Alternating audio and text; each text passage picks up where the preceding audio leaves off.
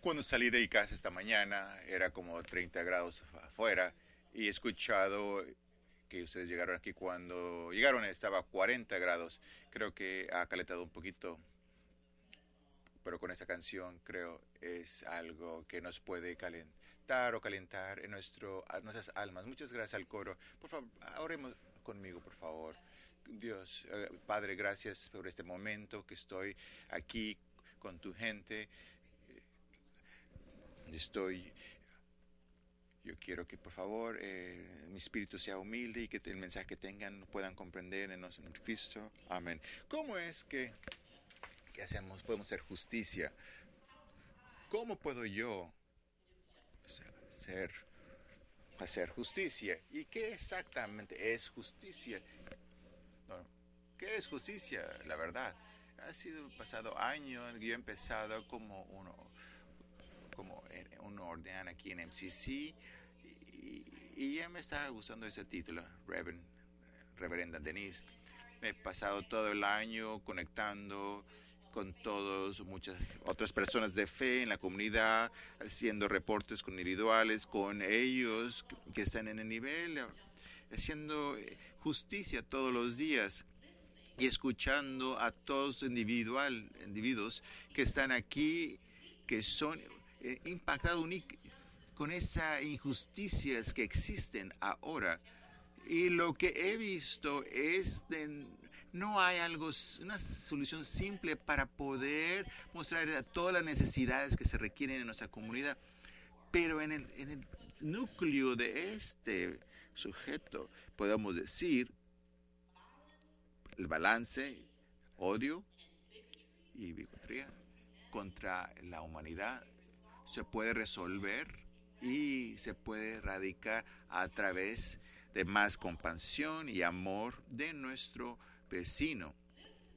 Ese es el mensaje que Jesús nos invita y nos invita que podemos dar este mensaje cuando nosotros trabajamos en mandar esa justicia, ser un puente para, con aquellos que necesitan, que necesitan ese entender el mensaje de la nueva, buena nueva. Catalina San dice esto. Nos, hemos recibido ese llamado de estar de pie y ser testigos de esos quiebres del mundo y la, historia de Josh que leímos el día e, es una historia fenomenal de la vida de ese grupo opresado que eran fueron este, eran unas personas que los tenían esclavos, les prometían esa, esa tierra prometida. Y esa es, una, una historia con concepto y refuerza la idea para mí que gente opresa, muchas veces oprimida, gente oprimida, el la prostituta, que eran las únicas personas a salvo cuando empezaron a salvajemente matar a todos esa en la que las Canaanites los percibían como como gente era gente que estaban excluidas del pacto de Dios que había hecho con los descendientes de Israel. Esa es la creencia que tenían en ese momento los israelitas entonces como examinamos la historia de Rehab, me, me pregunto en qué manera ahora eh, la historia se está repitiendo una vez más, una vez más, una vez más, una vez más, una vez más. Me pongo a pensar quién, quién están, están siendo excluidos de la mesa de nuestro Señor poniendo la historia en contexto, en esa historia histórica y cómo estaba escrita, nos puede ayudar a comprender cómo podemos usar esta historia para poder transformar nuestras vidas y poder tener esa libertad, esa, esa persona y esa persona, ese llamado que nuestro Señor ha tenido para nosotros. Y más como el el mundo se está transformando enfrente de nosotros. Es importante reconocer la injusticia de nuestros tiempos. ¿Y qué mejor tiempo de hacer esto aquí, hacerlo aquí? otra, una, matanza en el aeropuerto, es eh, de quitarle, o sea, esa ley de quitar los transgéneros y de sacarlos a un lado. Veo mucha necesidad, una necesidad, ese lugar, espacio para poder hablar de sus problemas y empezar a, trabajar en esa realidad simplemente porque esa manera de oprimir a las personas impacta a esas personas que no pueden vivir a ese potencial que nuestro Señor nos ha dado. Y necesitamos tener esas conversaciones y en esos espacios en donde esas personas puedan esperar, ver y esperanza y sanación. Y eso incluye la iglesia. Y cuando la iglesia llega a ser ese lugar de dolor para unas personas, por, por sus diferencias, tenemos una, una crisis, una crisis familiar en nuestras manos. Ellen DeGeneres dijo hace mucho a mí, cuando yo digo, sea gentil con uno otro, siento eso porque como alguien que ha recibido mucho odio y discriminación, porque por lo que yo, porque la decisión que yo he tomado para amar, no entiendo que haya experimentado esa, esa opresión o algo similar. Lo único que hace eso necesita más compasión, me da más eh, empatía y no quiero a nadie que sienten ese dolor porque son diferentes. James Baldwin lo puso de esta manera podemos que estamos no estamos de acuerdo y podemos seguir amándonos siempre y cuando siempre y cuando tú ese desacuerdo está engranado en mi depresión y, y poder no dejarme existir. Los, el pleito para tener esa igualdad continúa, esa justicia igual, de igualdad. Seguimos peleando en el 2017 y no importa la imagen que tenga otras personas de ti por, porque tu, por tu pasado o por tu presente, Dios te ve como el Hijo amado de nuestro Señor. Imagina viviendo esa vida que tiene poco valor en la sociedad, con a lo mejor tener un estatus inferior guardado, ¿por qué? Por tu género o por tu profesión.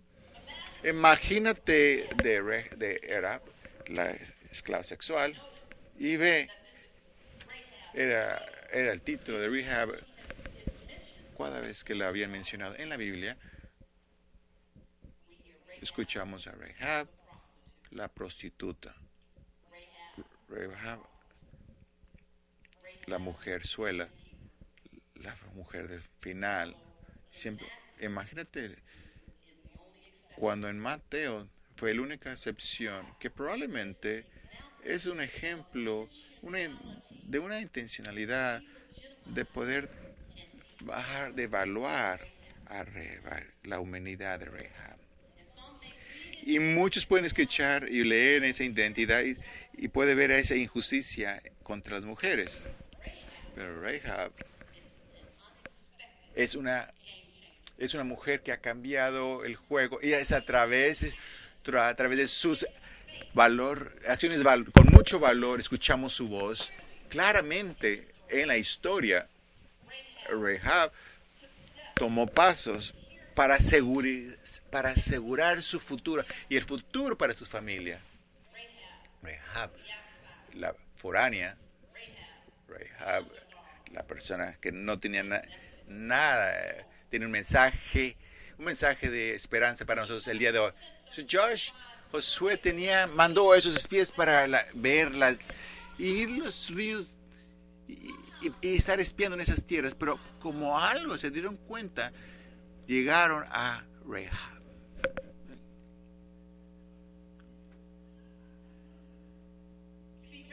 y la casa de Rehab estaba en la, en la casa de Jason, en, el muro de Jericho, y se quedaron ahí bastante tiempo. Para que se dieran cuenta que estaban ellos ahí. Y el, rey de las Kelanaes mandaron sus soldados para que preguntaran. Y cuando los soldados llegaron, Rahab escondió a los espías arriba de su techo y, y, mintió a los soldados que los hombres ya habían salido, se habían marchado. Y cuando la historia empieza a desarrollarse, los espías y Rahab hacen un pacto, una promesa que, que va, iban a salvarla y a su familia eh, en retropaso por, para, como pago por haberlos protegido a ellos. Entonces puso una, una escarla, lo puso una pañuela enfrente de su casa, así lo pudieran identificar fácilmente. Y entonces ahí estaban Rahab y su familia, escondidos ahí en, a plena vista. Y fueron, estaban a salvo. Los soldados mantuvieron su promesa, escondieron, escondidos ahí en plena vista, aquí en nuestra ciudad. Hay, también hay un tráfico de sexo servidoras aquí en el, la área de Houston. Muchas mujeres y niñas y también niños a veces los engañan, que les prometen, les, les promete una mejor vida en los Estados Unidos. En enero es, es el mes de, de estar consciente del tráfico de, de, del tráfico sexual. No sé cuántos se dan cuenta, pero en Houston es ese núcleo para tráfico de sexual con el, con el supertazón ya estar muy cerca de aquí y toda esa emoción que sí, toda esa emoción que los Texans ganaron ayer, la demanda para el, el trabajo sexual eh, está en crecimiento escondido aquí en, en, nuestras narices, bajo nuestras narices. Si nosotros somos las, una de las personas que estamos buscando, ¿cómo somos nosotros cómplices de nuestra no tener esa atención para este problema? Todos los a los Jones como les llaman les paga, les pegan a esa y las amenazan a estas mujeres. Y, y amenazan también de dañar a su familia para que ellas no las no se pueden escapar o, o tener esa valentía o de escaparse de esa situación en la que se encuentran entonces, como, como nosotros que estamos aquí viendo, ¿cómo podemos nosotros ayudar para proteger a esos individuales? Y, y capacitarnos y estar un poco más a la vida de lo que está escondiendo, que estamos aquí enfrente, que lo que tenemos enfrente de nosotros. Estoy bastante preocupada de nuestro, eh, la juventud, de los LGBT, porque ellos están separados en muchos casos de sus familias y muchas veces viven en pobreza y ese es el número uno, esas personas que entran a trabajar y prostituirse. Necesitamos asegurarnos que esos de nosotros que hemos recibido ese llamado, en esa, esa justicia tenemos la responsabilidad de hacerlo invisible más visible. Rahab tuvo esa valentía de sacar eso escondido que tenían ahí para poder ella estar a salvo para ella y para su madre. Y esa historia nos da un poco de información de ese tipo de valentía que se toma para poder sobresalir algo que es casi imposible salir. Piénsenlo un momento. No hay... Si el rey se da cuenta que ella ha mentido, Rehab Rehab lo hubieran matado. Imagínense, imagínense que Rehab estaba caminando hacia la puerta sabiendo que ella iba a tener que mentir para poder obtener su libertad. Y esa valentía que le tomaba ella para abrir esa puerta, imagínense tienes dos espías o tienes dos personas malas en tu, casa, imagínate lo que probablemente ella estaba pensando y ese estrés que ella, por lo, el estrés que estaba pasando cuando ella tenía a dos a dos personas en sus casas, en su casa escondida, pidiéndole, ¿qué vas a hacer? ¿Qué es lo que vas a decir? Imagina Rehab caminando hacia la puerta, paso a paso, con ese miedo y con la esperanza de su salvación. ¡Pum! ¡Pum, pum, pum! Es una, están tocando la puerta y dicen, Rehab, Rehab, Rehab, habla con nosotros. ¿Quién, ¿A quién estás escondiendo dentro? Cuando ella llega hacia la puerta, continúa más adelante. Y está con mucho miedo y con mucho miedo y con todos sus miedos están ahí y como quiera continúa caminando hacia la paso a paso a paso y pum pum pum la puerta toca la puerta Rehab es, los escuchas a quién estás escondiendo dentro háblanos el día de hoy Rehab imagina que todos con, todos sus miedos y, viendo la muerte enfrente, esas todas decepciones, sus grandezas, esa historia de su vida cayendo en este momento y está, está, forzada a tomar una decisión cuando ya va a caminar con sus miedos o con esa valentía para abrir la puerta y cuando abre la puerta qué es lo que ella dijo en ese momento presente y, va a tener esa confianza de que nuestro el Padre la va a salvar en ese momento. Y como quiera ella continúa continúa caminando a la puerta llega a la puerta y dice dice algo como esto. No tienes nada que temer. Todos tus miedos ya desvanecido cuando eran los hombres estaban aquí, una vez estuvieron aquí, pero ahora ya no están. No tienes nada que temer. Todo el miedo se ha desvanecido. Los hombres estaban aquí, pero ahora, ahora se han ido. Y con eso los soldados se van.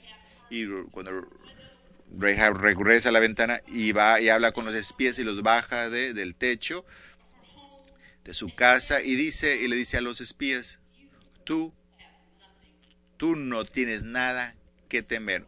Ustedes no tienen nada que temer. Los soldados se han ido. No tienen nada que temer. Te he salvado y ahora te necesito yo a tú, que tú me salves a mí. Quiero saber que cuando tú regreses a juntos con Josué, que no nomás vas a salvarme a mí, sino también vas a salvar a toda mi familia, a mi familia completa.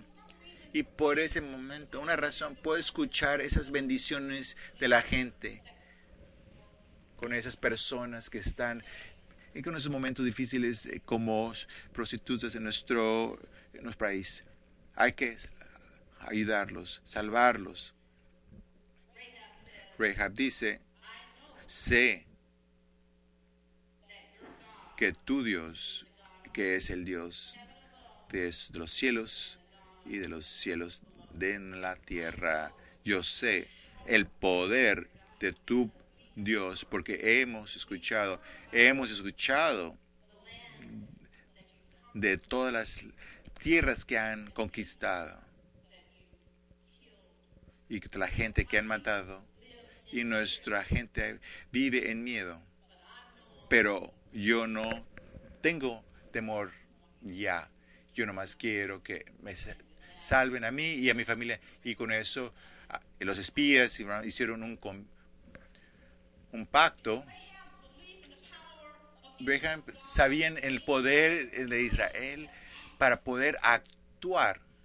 El, ese el valor, poder dejar salir ese miedo que tenía, dejar salir ese, dejarse salir de esas dudas que ella tenía de, de, de liberarse de ese pasado, de liberarse también de todo abuso que tenía ella en el pasado. Eso que estaba escondido lo dejó ir, estaba liberada. Porque ella creía en ese poder de nuestro Señor o de Dios. Y muchos estudiosos que esa es la razón que Mateo le dio su nombre, la madre de Baleas.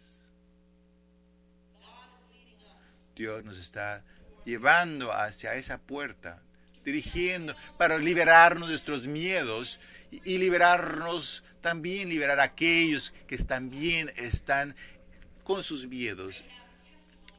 El testimonio de, de que es importante abrazar nuestros miedos y tomar ese paso de valentía hacia el futuro y dejar ir, liberarnos de esas cosas, emociones que tenemos escondidas para que tú puedas vivir libremente. ¿Qué puertas necesitan ser abiertas en tus vidas? Amén.